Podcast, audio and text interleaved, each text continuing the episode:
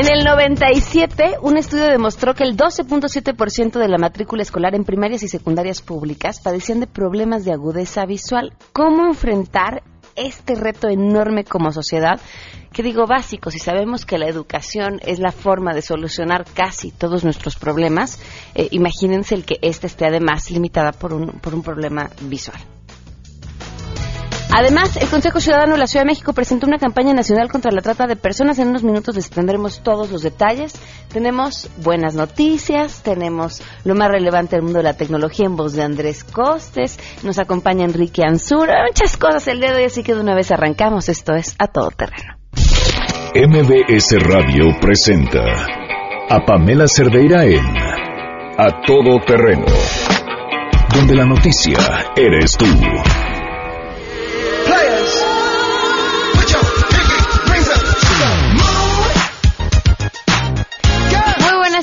Gracias por acompañarnos en este jueves 13 de octubre del 2016. Son las 12 del día con 8 minutos. Eh, hay muchos saludos. Uno, saludos a Olga, que siempre nos está escuchando, y a Magdalena también. Un abrazo a las dos. Gracias a Oscar, Armando, Alejandro, Javier. Ayer alguien le mandó saludos a Leonor desde que arrancamos el programa. Leonor es la estrella de la webcam. Leonor invade la cabina, entre lo que salimos, salen los de Margotis para, y, entro yo, aquí está Leonor en friega dejando la cabina impecable, así que Leonor, que no digan que no te di tus saludos. Ah, muchas gracias, señorita, le agradezco, y a la persona que me envió el saludo, pues sí me gustaría saber quién fue. Y a mí se me olvidó el nombre, así que yo te voy a quedar mal que me vuelva a escribir, ¿te parece? Sí, está bien. Mándale un besito a la webcam o algo así. Para todo.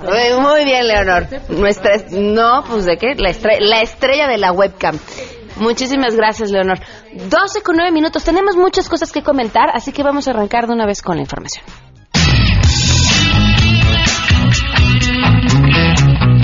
Expertos empresarios y autoridades estatales llaman a generar un modelo que responda a las necesidades de 11 millones de jóvenes que han quedado excluidos de la educación media superior. Esto afecta a uno de cada tres jóvenes mayores de 18 años que no han podido terminar su bachillerato. Cada año 600 mil jóvenes quedan fuera de la educación media superior y no se cuenta con una política de segunda oportunidad a escala y efectiva. Esto lo establece Lorenzo Gómez Morín, profesor e investigador de la Facultad Latinoamericana de Ciencias Sociales Flaxo. Cada estudiante, la inversión del Estado mexicano eh, por cada estudiante de educación media superior son 29.270 pesos aproximadamente, un poquito más de 29.000 pesos anuales. Si nosotros multiplicamos esto por la cantidad de jóvenes que abandonan, más de 600.000, pongámosle 600.000, esto implica que cada año la deserción nos cuesta 18.126 millones de pesos o 906 millones de dólares al tipo de cambio del día de hoy. Entonces, cualquier esfuerzo que hagamos cualquier inversión que hagamos nos va a ayudar a evitar esta pérdida gigantesca, no solamente de potencial humano, sino de recursos públicos que no se utilizan porque estos jóvenes no tienen, no terminan su educación media superior. Les ha informado Rocío Méndez. La Comisión Ejecutiva de Atención a Víctimas iniciará ya el trámite de reparación integral del daño para las 14 víctimas del caso Ayotzinapa, que eran justamente integrantes del equipo de fútbol Los Avispones en Chilpancingo Guerrero. De acuerdo a la comisión, la reparación incluye un importante pago por concepto de reparación del daño moral, así como coberturas para cubrir daños patrimoniales, perjuicios y otros conceptos previstos en la Ley General de Víctimas, en las leyes civiles y también en convenios y tratados internacionales firmados y ratificados por el Estado mexicano. El recién nombrado comisionado presidente de esta comisión, Julio Hernández Barros, comentó que la reparación es un derecho que tienen las víctimas de delito y en este caso en especial, pues dijo representa una de las más importantes decisiones que ha tomado la comisión a su cargo desde su creación. Lo anterior fue aprobado por unanimidad por los comisionados Susana Pedrosa, Adrián Franco y Julio Hernández como parte del plan integral de reparación que por ley les corresponde a 14 jugadores de los avispones que fueron justamente agredidos y lesionados durante los ataques en Iguala el pasado 26 y 27 de septiembre del 2014. Finalmente, la comisión señala que la reparación comprende medidas como la asignación a las víctimas y a su familia de su asesor jurídico permanente para darle seguimiento al caso, además programas de atención psicológica a los miembros que lo requieran, becas educativas y una compensación económica. Para Noticias MBS, Hatsiri Magallanes. La bancada del PAN en la Asamblea Constituyente apoyará al gobierno de la Ciudad de México en conformar un frente para defender el presupuesto de la capital, siempre y cuando rindan cuentas de en qué se gastará cada peso. En entrevista, Santiago Gil, coordinador parlamentario, aseguró que su apoyo depende de que se tenga un orden de prioridades en las inversiones y este se destine a gasto social. Señalar que la Secretaría de Gobierno capitalina, Patricia Mercado, llamó a los 16 delegados a hacer un frente común para tener más fuerza y lograr que se reasignen más recursos a la Ciudad de México, informó Ernestina Álvarez. Efectivamente, diversas movilizaciones de organizaciones campesinas se están llevando a cabo en la Ciudad de México, afectando de momento algunas entradas a la capital y bueno, algunos puntos en la zona centro. Aún falta por llegar contingente, pero de acuerdo a lo anunciado por los dirigentes de estas organizaciones, la acción de protesta se conforma por varias rutas con destino asignado. Así es como algunas de las marchas llegarán al Senado de la República, otras a la sede del constituyente de la Ciudad de México, también algunas estarán en la Cámara de Diputados, en la Comisión Nacional de los Derechos Humanos en el Senado de la República y la Secretaría de Hacienda. Además, por la tarde, Antorcha Campesina hará una concentración en las inmediaciones de la residencia oficial de Los Pinos, por lo que bueno, será una tarde muy complicada aquí en la Ciudad de México. Para Noticias MBS, Carlos Reyes.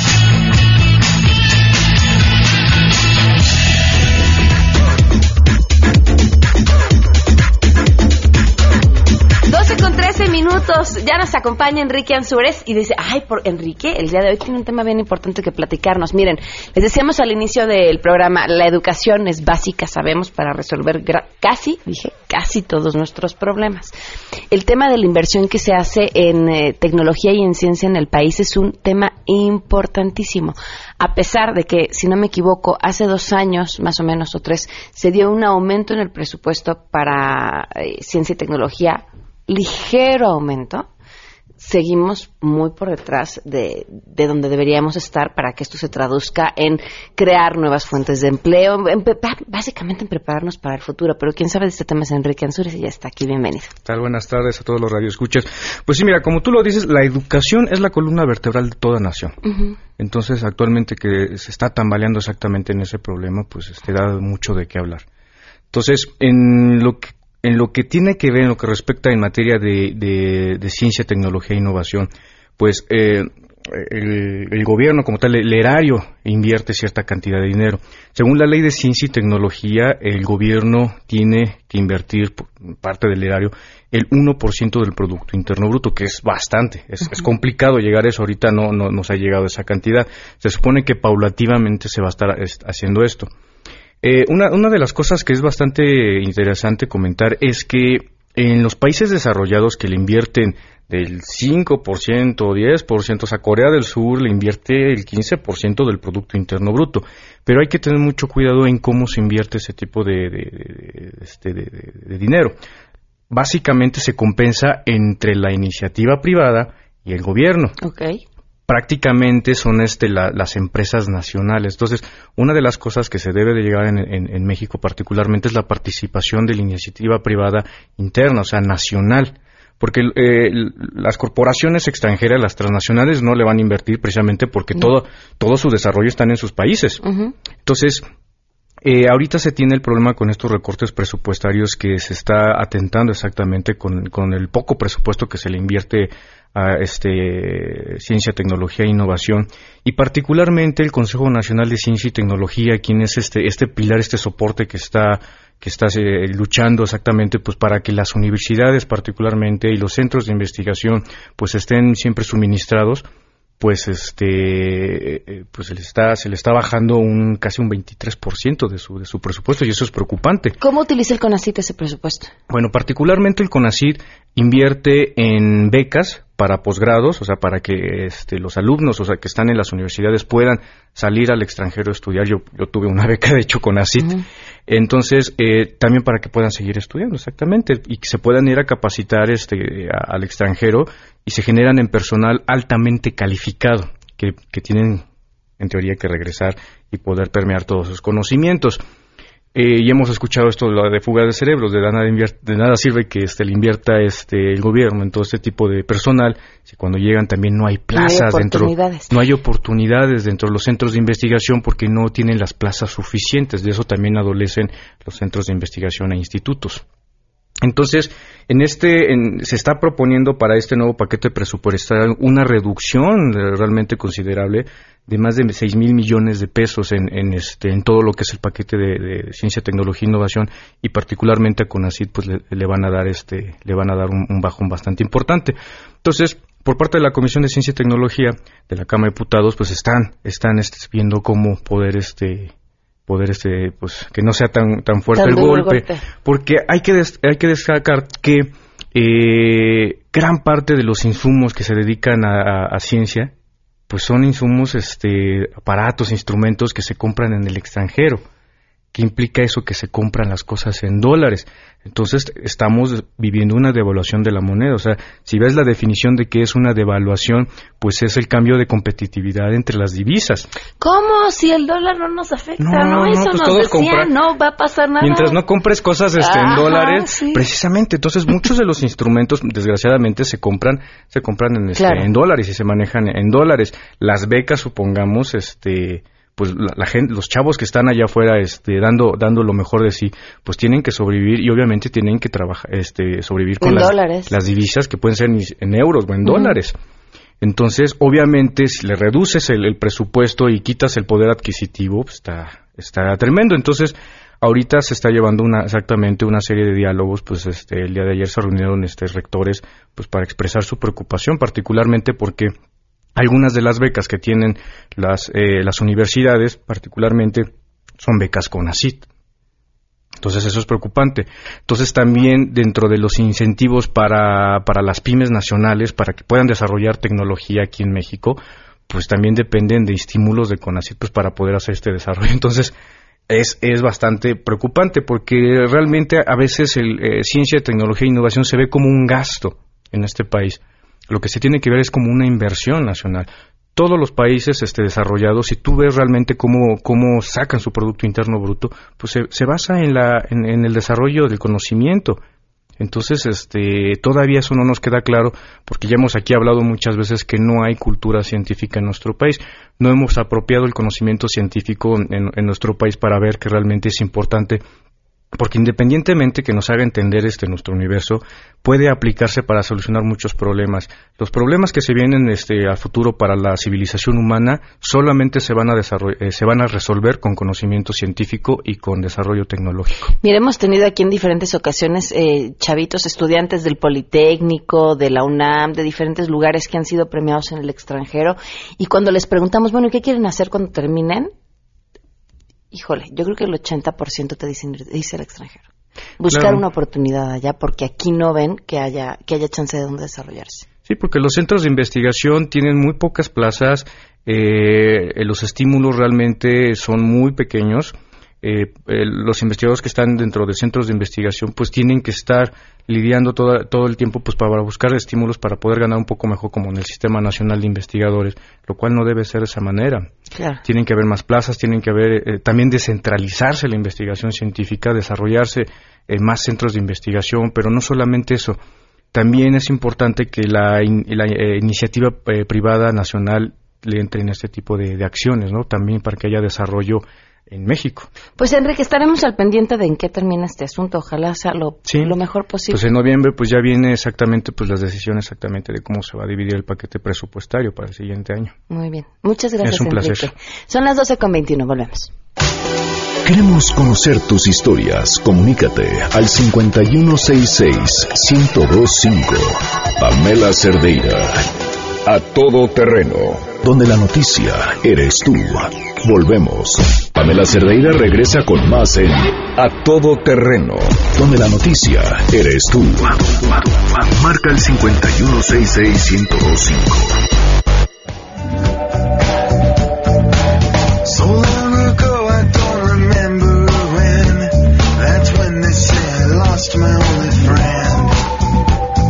Del día con 24 24 minutos, continuamos a todo terreno. Nos acompaña hoy Jorge Alejandro Machado Cota, director general de Fundación Ver Bien para Aprender Mejor. Hoy, justamente, que es el día, es el Día Mundial de la Visión. El Día Mundial de la Visión. Gracias por acompañarnos, bienvenido. Al contrario, muchas gracias a ti, muchas gracias a MBS por darnos esta oportunidad de venir a platicar con ustedes y con el auditorio. Ahora, ustedes llevan años trabajando en este tema. Sí, fíjate que somos una fundación privada que nacemos hace 18 años de la mano de la Secretaría de Educación Federal, Gobierno Federal, pero además trabajamos eh, de la mano peso por peso con todos los gobiernos de los estados y en estos 18 años más de 5.1 millones de niños ya han recibido sus primeros lentes de forma gratuita. Ok, ¿cómo funciona? Mira, nosotros trabajamos, eh, como te decía, decía, de la mano con la Secretaría de Educación, porque son los maestros los principales voluntarios de la fundación. Los maestros nos ayudan haciendo un examen muy sencillo, una detección gruesa, un filtro muy, muy sencillito. Y más o menos. Digo por curiosidad. Mira, ponen una cartilla optométrica, estas, estos papeles que tienen letras.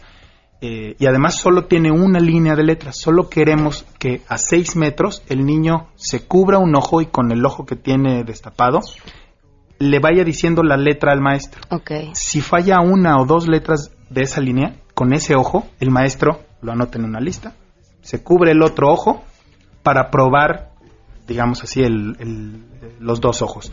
Pero con que un ojo falle una o dos de las letras, el maestro ya no lo canaliza. No queremos que el maestro sea un optometrista y haga un examen de la vista súper detallado. Lo que queremos es levantar esa sospecha de que a lo mejor ese niño con un par de lentes resuelve su problema. ¿A partir de qué edad lo hacen?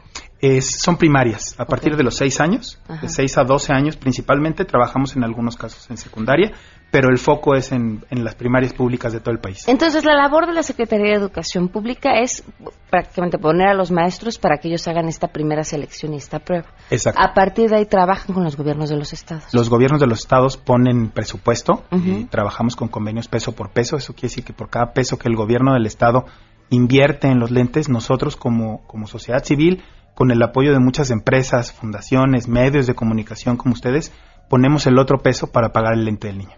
Es que como pareciera algo tan bobo y tan fácil de darse cuenta el, cuando alguien no ve bien o cuando un niño no ve bien, pero no es cierto, lo damos tan por hecho que hasta que no tiene problemas y problemas y problemas en la escuela, alguien se le ocurre decir, oye, ¿alcanzará a ver lo que está ¿Sabes, ¿Sabes lo que yo siempre digo? Es que como no duele, claro. el niño no se queja. Nosotros como papás no decimos, pues a lo mejor lo que necesito son unos lentes. No, y además siempre ha visto así. Exacto, el niño piensa que así se ve, el niño no tiene punto de comparación. Y resulta que cuando primero el maestro hace esa prueba, después nuestros optometristas, todos licenciados en optometría, todos titulados, llegan a la escuela, para que te des una idea, en este ciclo escolar 2016-2017 vamos a hacer 1.2 millones de consultas optométricas, nuestros optometristas van a hacer 1.2 millones de exámenes eh, directo a niños en su salón de clases, que eso es súper valioso, porque como el niño no se queja, entonces vas y ves al niño dentro del salón de clases. Y es en el salón de clases en el que le dices, tú necesitas unos lentes. Y de estos, eh, alrededor de 400 mil niños este ciclo escolar van a recibir sus primeros lentes gratuitos. Oye, los resultados y las historias que han de tener después de que los niños eh, pueden ver han de ser increíbles. Es increíble.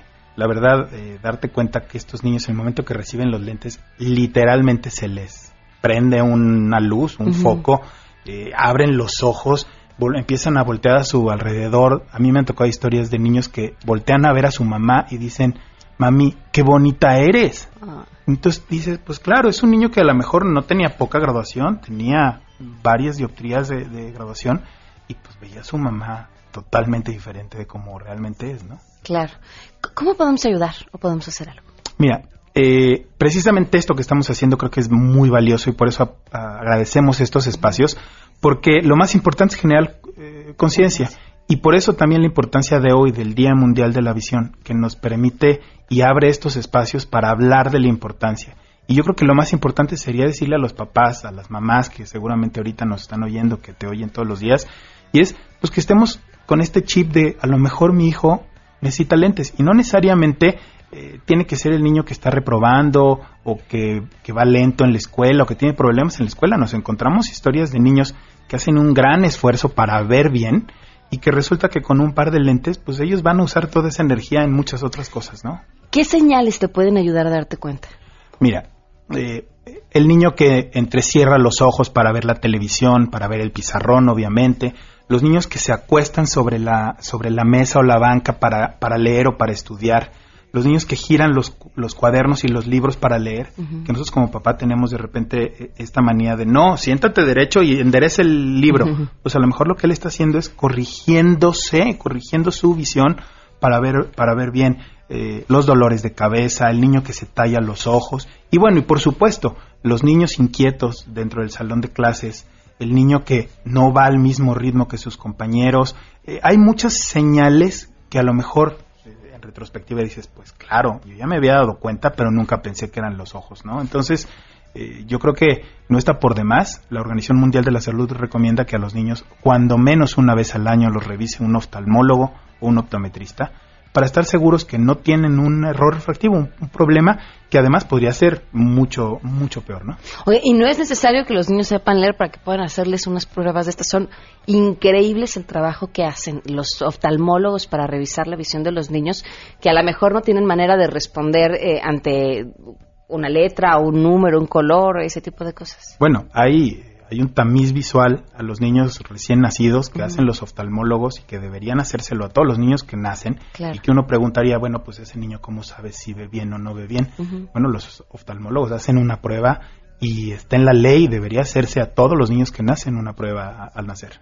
qué interesante. Pues te agradezco mucho que nos hayas compartido todo esto el día de hoy. Al contrario, muchas, muchas gracias y seguramente tu auditorio hoy levantamos ahí algunas dudas, algunos focos rojos entonces los invitamos a que conozcan más información en nuestra página que es verbien.org.mx y estamos en Facebook y estamos en Twitter como verbienmx y encantados de responder todas las dudas y de recibir a la gente que, crea que necesita que, que, revisemos a sus hijos, lo haremos encantados. Muchas gracias. Al contrario, gracias a ti. Son las 12.31, vamos a una pausa y volvemos.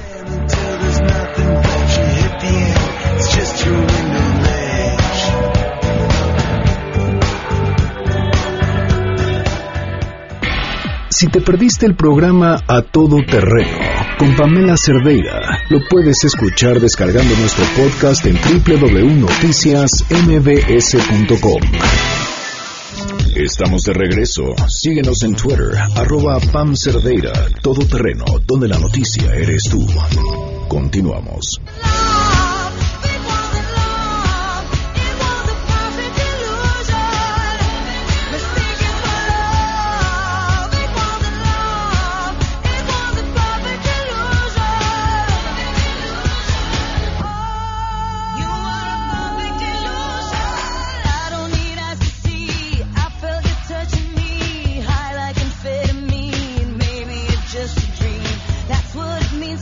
Día con 36 minutos. Le agradezco enormemente a Luis Huertman que nos acompañe, presidente del Consejo Ciudadano de la Ciudad de México, el Consejo Ciudadano de Seguridad Pública y Procuración de Justicia de la Ciudad de México. Gracias por estar con nosotros. Hola Pamela, gracias y muy buenas tardes a todos.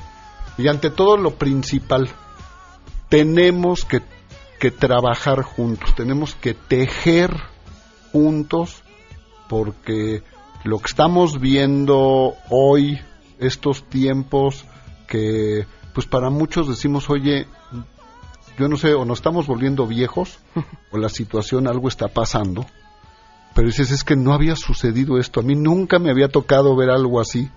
Creo que se vuelve ya un comentario en nuestras mesas, en nuestros trabajos, en nuestras casas, y lo principal es que como sociedad tenemos que retomar, que no olvidarnos que los dueños somos nosotros eso no quiere decir que... ¿Cómo, ¿Cómo hacerlo en un momento en el que no confiamos en quienes imparten justicia, no confiamos en la policía, no confiamos en nadie?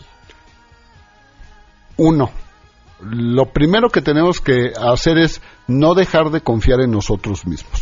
En el momento que dejamos de confiar en nosotros mismos, como con cualquier problema, no vas a poderlo solucionar. Entonces, esa tiene que ser la primera cosa que tenemos que hacer. Entre nosotros, seguir teniendo esos vínculos de confianza y decir, oye, yo confío en ti, tú confías en mí, no nada más porque lo dices, sino porque efectivamente lo haces, que también esto se ha vuelto una situación de que el que traga más saliva come más pinole y el que habla más bonito es el que gana o genera más cosas, pero al final dices, pero si nos quedamos en el mismo punto, ¿no? La otra es generar o tener las herramientas que no nos expongan como ciudadanos.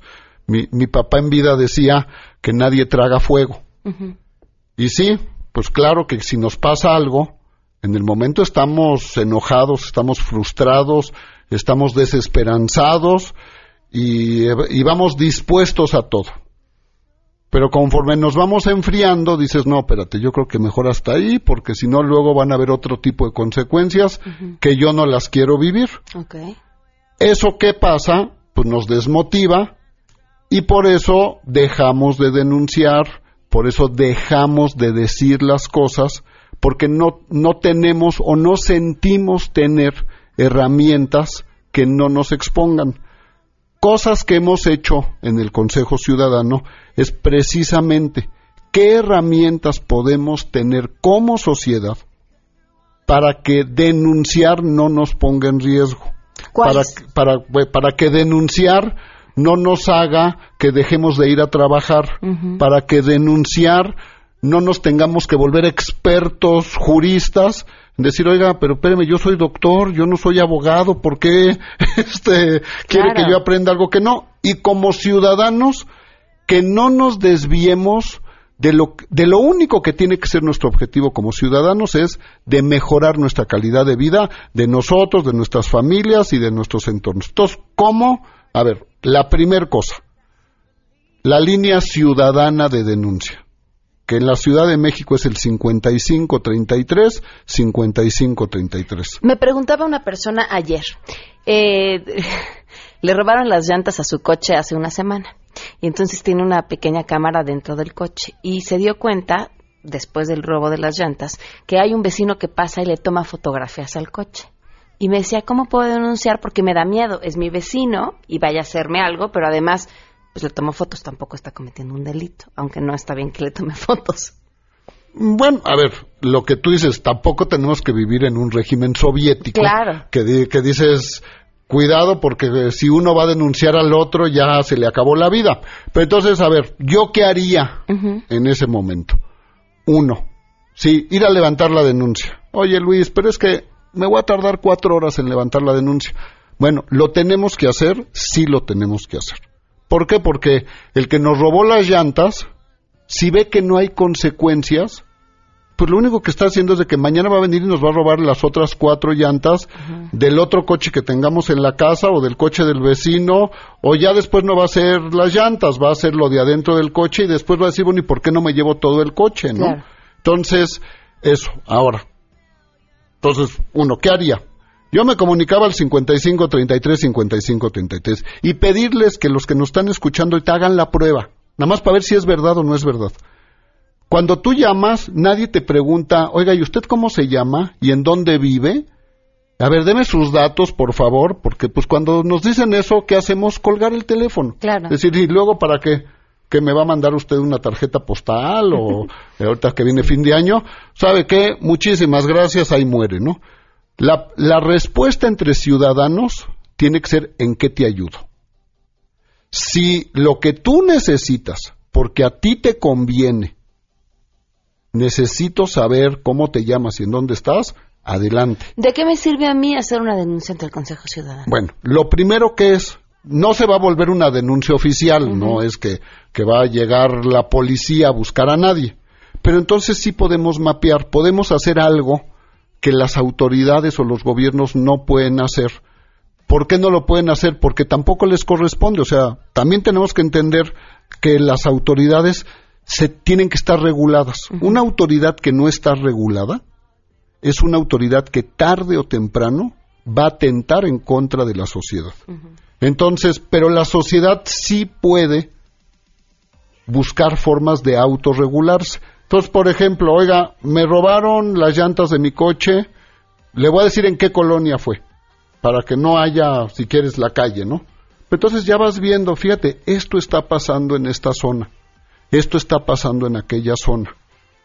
Con buena información, sí nos podemos acercar a las autoridades a decir, mira, échale ojo porque en esta colonia está pasando esto. ¿Y están teniendo la respuesta deseada? Hay autoridades confiables. ¿Todas las autoridades son confiables? No. Pero sí hay autoridades confiables.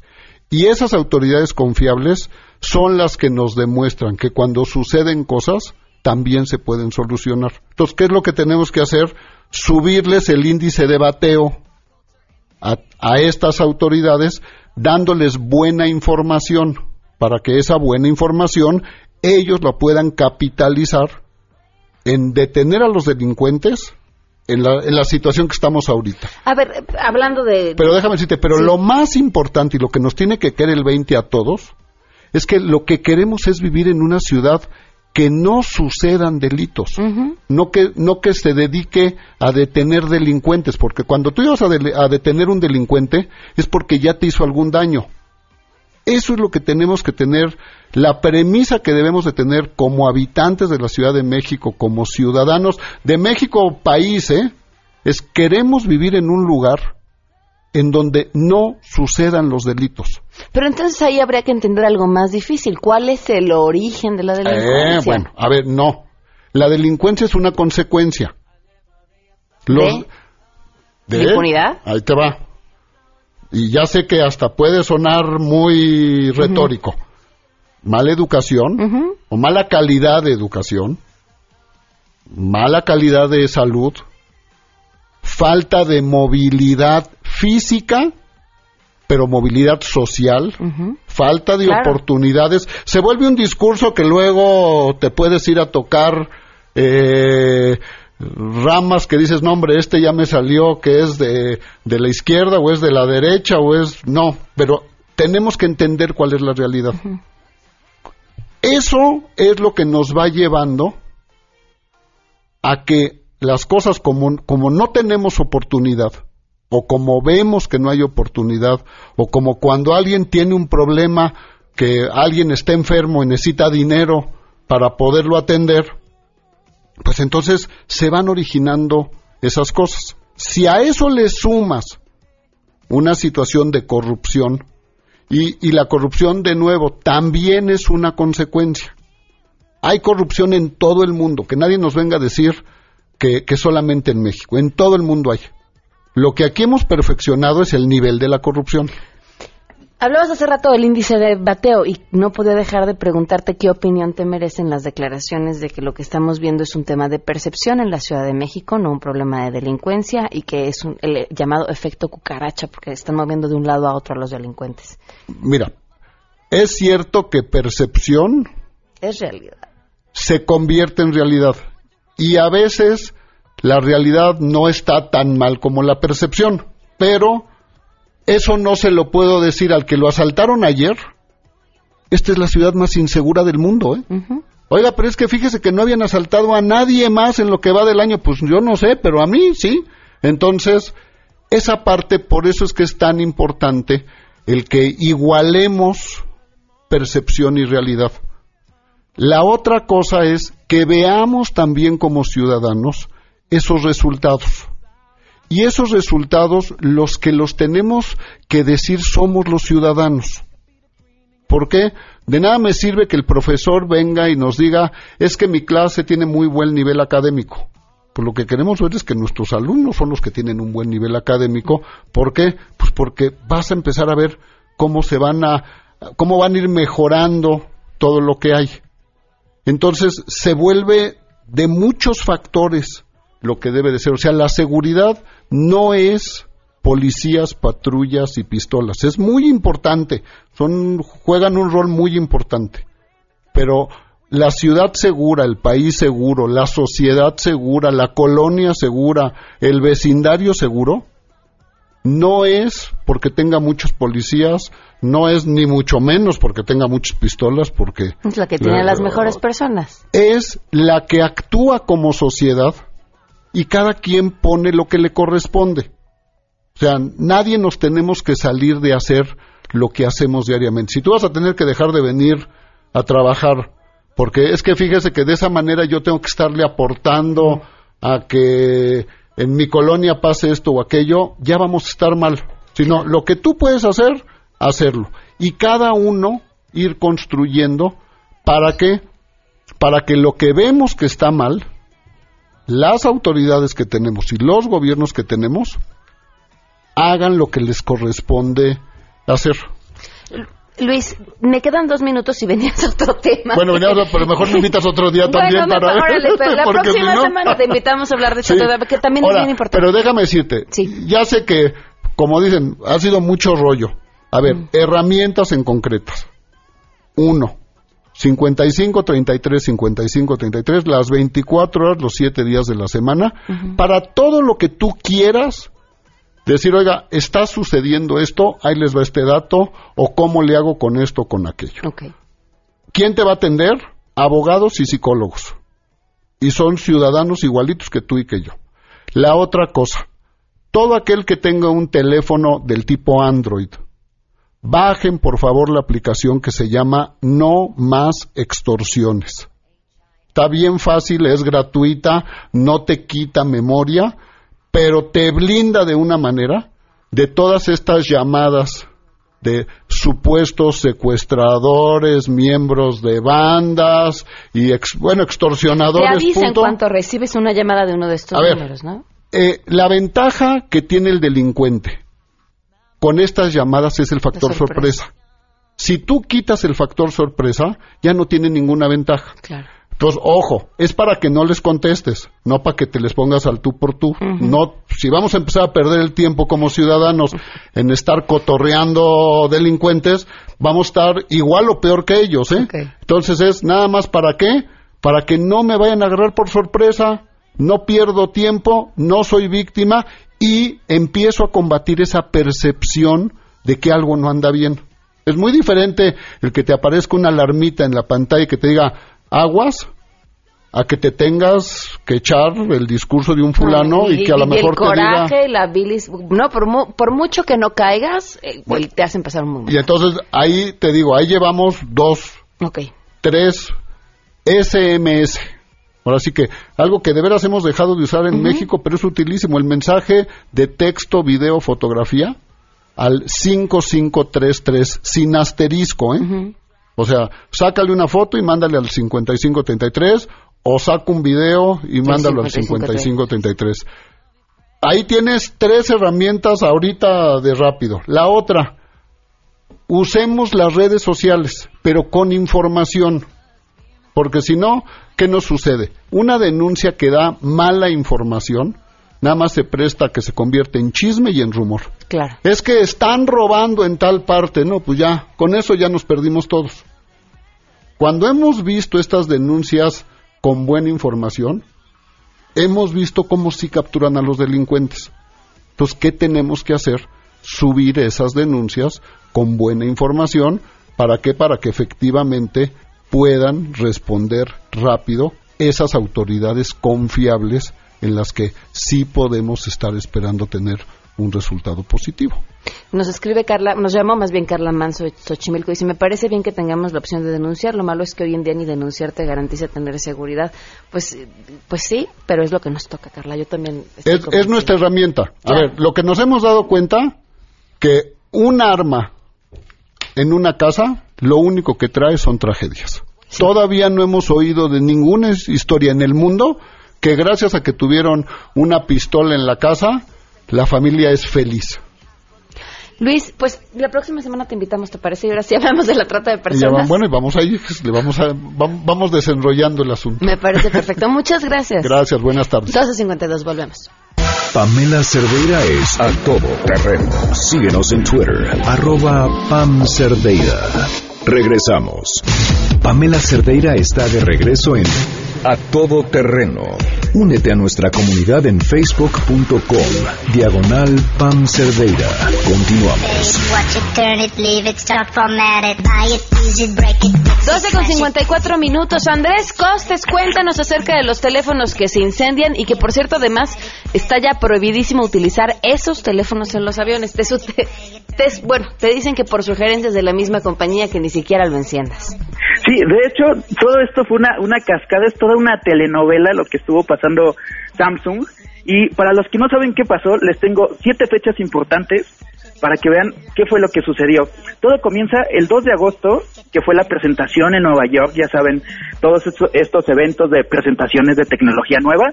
Se presentó el Galaxy Note 7, el 2 de agosto. Después, el 19 de agosto, comienzan las ventas. De ahí nos saltamos al 24 de agosto y se da la primera explosión de un Samsung Galaxy Note 7 en Corea del Sur. Ojo, todo, todo pasó en ese mismo mes. Después, el 2 de septiembre, Samsung suspende las ventas. Dice, ok, no lo vamos a vender.